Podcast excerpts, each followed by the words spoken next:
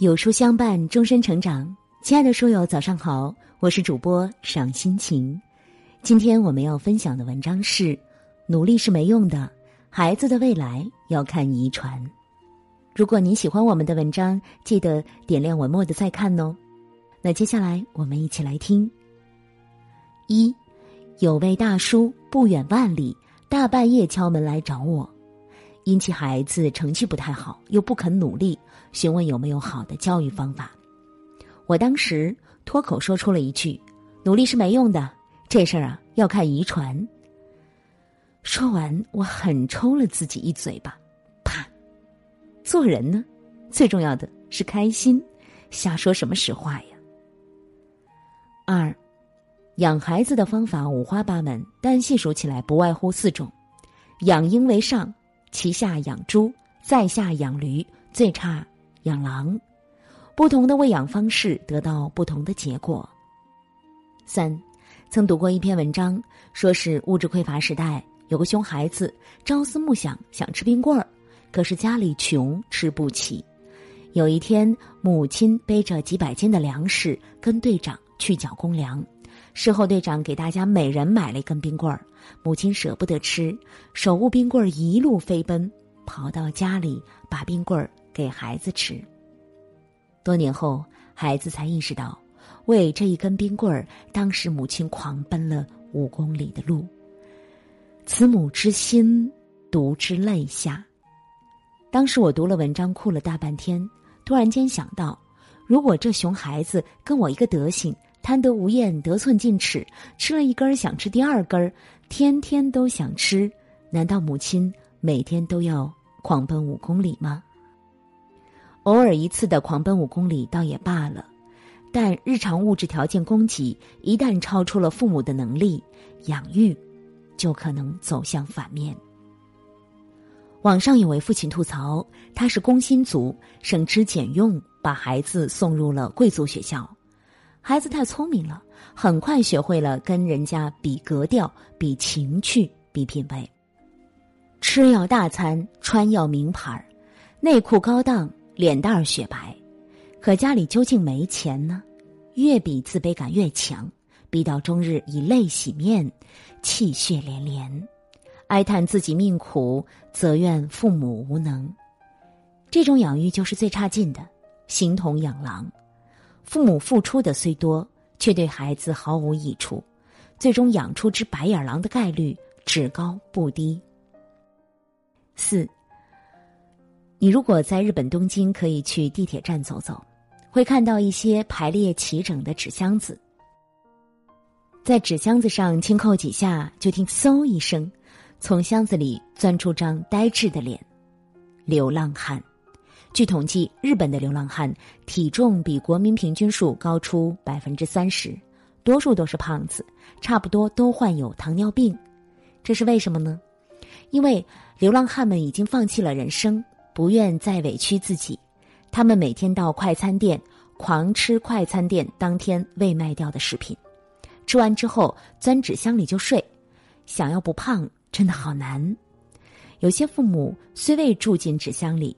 却是真的放弃了自己，人在床上，心在流浪，目标没有，蝇营狗苟，不读书，不努力，手捏小酒盅，天天打麻将，动不动就冲孩子来上一句：“你爹我就这样了，这辈子看你的了。”还有些父母天天抱怨孩子：“哎，你咋这么笨呢？咋就这么蠢呢？咋就这么没出息呢？”你看看人家那谁，还有那个谁，人家都那啥了，你咋就不能那啥呢？还是你不肯努力？望子成驴呀，就是拿孩子当驴养，希望孩子出息后驮着自己走。可这年头，孩子驮自己都难，又怎么驮得动你一样瘫在地上的成年人呢？五。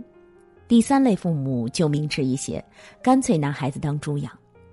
网上有位老大不小的姐姐吐槽，她读书读到稀里糊涂，但父母努力，一方活动把她送进了一个好单位，钱多事儿少，离家近，悠闲自在度光阴。眨眼功夫，十年过去了，父母的赫赫权势不复再有影响力，单位同事各种挤兑，这位姐姐五岁孩子的心智根本无力应对，悲愤离职。离职后才发现自己手无长技，心烦意躁，没有任何生存能力，活得如头猪，挨刀没商量。有种奇葩父母，存心废掉了孩子的所有生存技能。饭给孩子喂，门儿给孩子开，衣服替孩子洗，袜子替孩子穿，更离奇的是，恋爱替孩子谈，工作替孩子找。这样长大的孩子根本无法存活，当他们生存不下去时，会怨恨谁呢？六，当狼养孩子会反过来咬你，当驴养。孩子他驮不动你，当猪养会让人家带上餐巾，拿起刀叉慢慢吃掉你，那孩子到底该怎么养呢？七，有个女孩名叫昆塔尼拉，生于墨西哥一个穷村子，十三岁时随在美国做农民工的父亲前往德克萨斯读书，但昆塔尼拉成绩太差，死活跟不上。读不明白书，那就做个智力测试吧。找到了原因，原来昆塔尼拉是个弱智妹子，只能退学嫁人生子。他对儿子说：“孩子，妈妈我弱智，这辈子就废了。你们要努力读书，不要像妈妈这样惨哦。”可万万没想到，孩子入学没几天就出事儿了，叫家长。八。二十七岁那年，昆塔尼拉忐忑不安的到了学校，校方说：“读书这事儿呢，努力是没用的，这要看遗传。你读书时智力测试是弱智，被迫休学，对不？现在你的儿子遗传了你的弱智，没有通过智力测试。”当时昆塔尼拉震惊了。不是老师，能不能别让我孩子退学？我感觉孩子似乎……还可以再抢救一下。校方失笑，说：“别开玩笑好了，快把弱智孩子领走吧。”昆塔尼拉嚎啕大哭：“不行啊！从今天开始，我要读书，我要向孩子证明，每个人都可以读书的，别人可以，我们也可以。让嘲笑我们弱智的人去死吧！我要给孩子一片天空，必须要这样。”九，学校老师。苦苦相劝昆塔尼拉说：“做人要有勇气，敢于正视现实。现实你就是弱智，非要读书，这岂不是太弱智了吗？”昆塔尼拉回答说：“我的弱智拉低了家族智商，摧毁了孩子们的信心，因此我非要读书不可。只有我读明白了，才能给孩子以信心。”十。弱智妈妈昆塔尼拉开始读书了，三年取得理学学士学位，又拿下了文学硕士，开始攻博。取得博士学位后，获得美国教育委员会会员资格，再之后成为豪斯登大学的教务长助理。获得提名，得到全美司法顾问委员会研究所工作，专职给总统做教育咨询。报纸设立了以他为名的奖学金，大学授予他杰出的教育嘉奖。他低调而谦虚，每逢有人问他做什么工作时，他回答：“姐姐，我弱智，脑子不够用，只能在大学里教教书，搞搞科研，再就是为总统提供个咨询什么的。”他的弱智大儿子马里欧大学毕业后成为内科医生，弱智二儿子维克多大学毕业成为律师。女儿玛莎入读大学法律专业，孩子们说：“我们始于弱智，却没有止于弱智，那是因为妈妈给了我们爱、自信与勇气。妈妈行，我们也可以。”十一，弱智妈妈昆塔尼拉说：“教育这种事儿，努力是没用的，要看遗传。遗传的不是一个将死固化的智力商数，而是你人生的态度、信念。”意志与勇气。有古而今，万千之年，没有哪个鸡窝里飞出过金凤凰，最多飞出只华丽的大公鸡。不管飞行多远，永远飞不到鹰的高度，永远也不可能，除非你家不是鸡窝。除非你如昆塔尼拉那样，将勇气、魄力、不屈服于命运摆布的意志，以及矢志挑战人生高度的这类鹰之基因赋予家庭。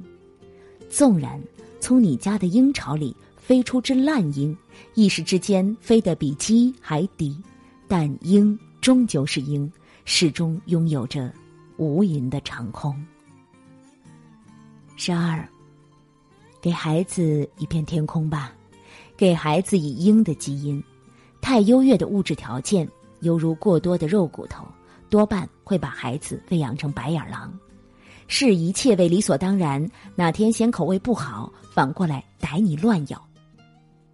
自己颓废疲软，却催促孩子努力，这种说教是最没有营养的草料。即使是喂出一头大叫驴，懒驴这货屎尿多，拉不拉磨？很难说啊。走孩子的人生路，让孩子无路可走，这种包办一切，会让孩子成为嗷嗷待宰的肥猪，天天看孩子挨刀，父母真的开心吗？